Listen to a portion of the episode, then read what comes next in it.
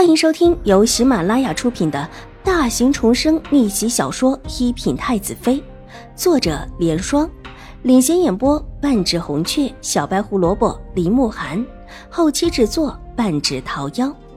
喜欢宫斗宅斗的你千万不要错过哟，赶紧订阅吧！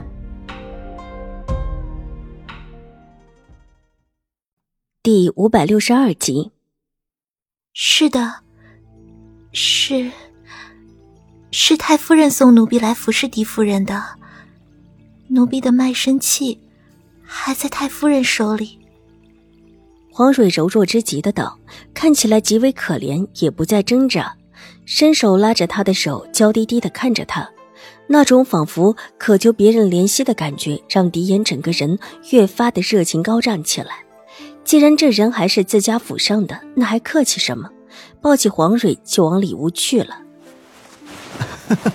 你放心，我回去就跟太夫人要了你的卖身契，以后这卖身契就给你自己，你就在爷的房里伺候着就行。多谢世子。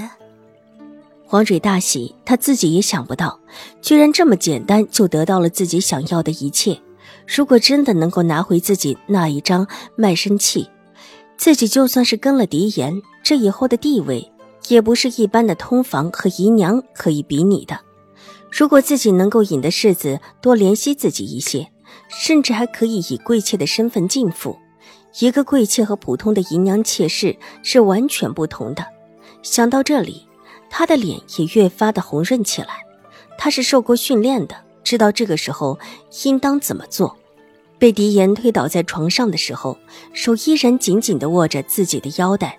两眼之间珠泪盈盈，可怜兮兮的看着狄言，娇声道：“世子，奴婢，奴婢害怕，害怕大小姐。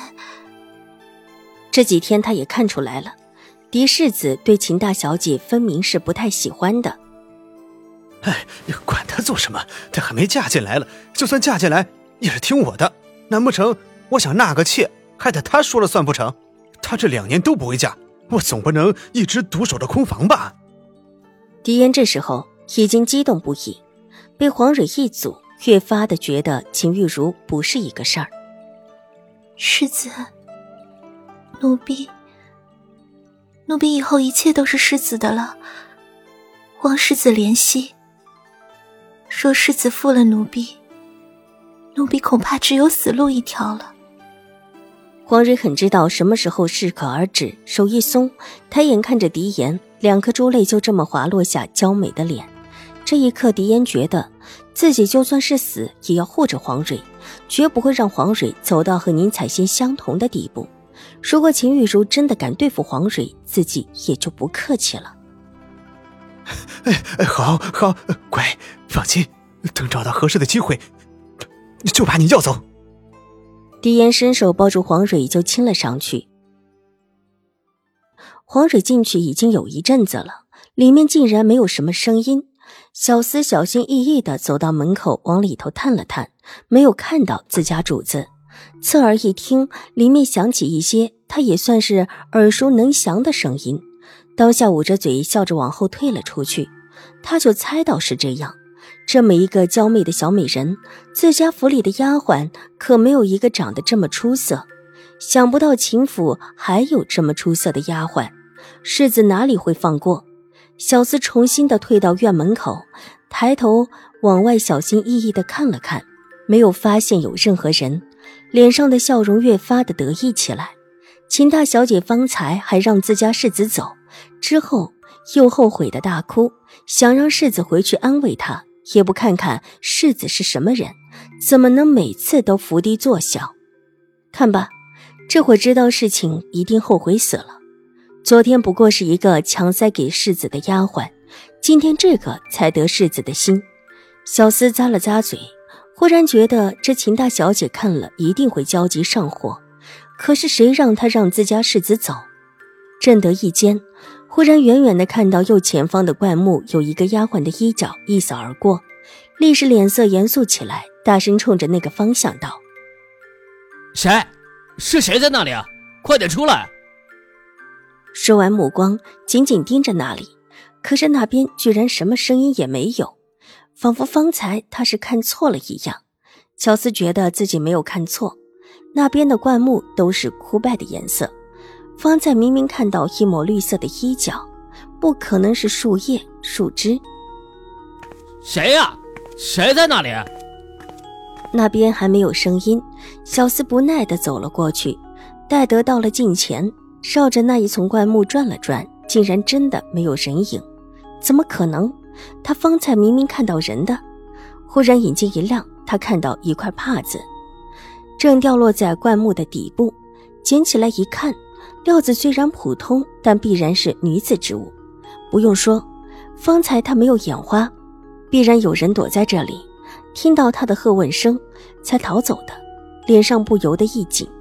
在秦府，如果还有谁盯着自家世子，除了秦大小姐，就没有其他人了。这么一想，小厮就有一些慌了。如果让秦大小姐知道世子和那个丫鬟在里面，不定又会闹出什么事情来。一把抓住帕子，小厮小心翼翼的回到院门口守着，远远的看了看屋门处，觉得还是等会儿再说。看到小厮拿了帕子离开之后。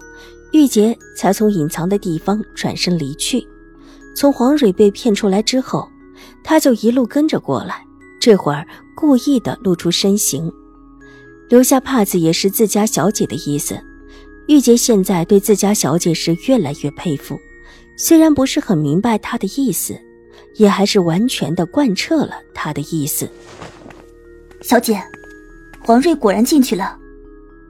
回到屋子里，掀开帘子，玉洁就压低了声音禀报。对于这个结果，秦婉如很了然。这个黄蕊分明不是一般的女子，却又冒充良家子、一副很纯良的小家碧玉的类型。上一世，即便是秦怀勇这样的人都对她宠信有加，可见她的手段是如何的了得。这一世，自己早早的在根上绝了他的念想，又让他没什么机会看到秦怀勇。勾引秦怀勇，再加上水若兰这一世很好，也没有敌视暗中助黄蕊对付水若兰。况且她现在还怀着孕，再加上敌视和秦玉茹的烦心事，秦怀勇这会儿没心思纳妾，这使得黄蕊进了秦府，却没有任何实现目的的机会，甚至因为他跟着敌视，还被府里的其他下人奚落，日子过得并不太好。狄言的出现算是解了黄蕊的围了。以黄蕊的心性，稍稍的提拔两次，又岂会不上去勾搭狄言？一个愿打，一个愿挨，但看接下来秦玉茹如何的跳了。听闻之前两个人闹起来，就是因为兴国公府的一个丫鬟，到现在秦玉茹还在自己院子里大哭，而狄烟这边已经有了新人，把消息传出去。秦婉如微微挑眉，兴国公府应该早有动作。但他动作更快，看了看桌面上的糕点，把那套针带上去看看母亲。本集播讲完毕，下集更精彩，千万不要错过哟。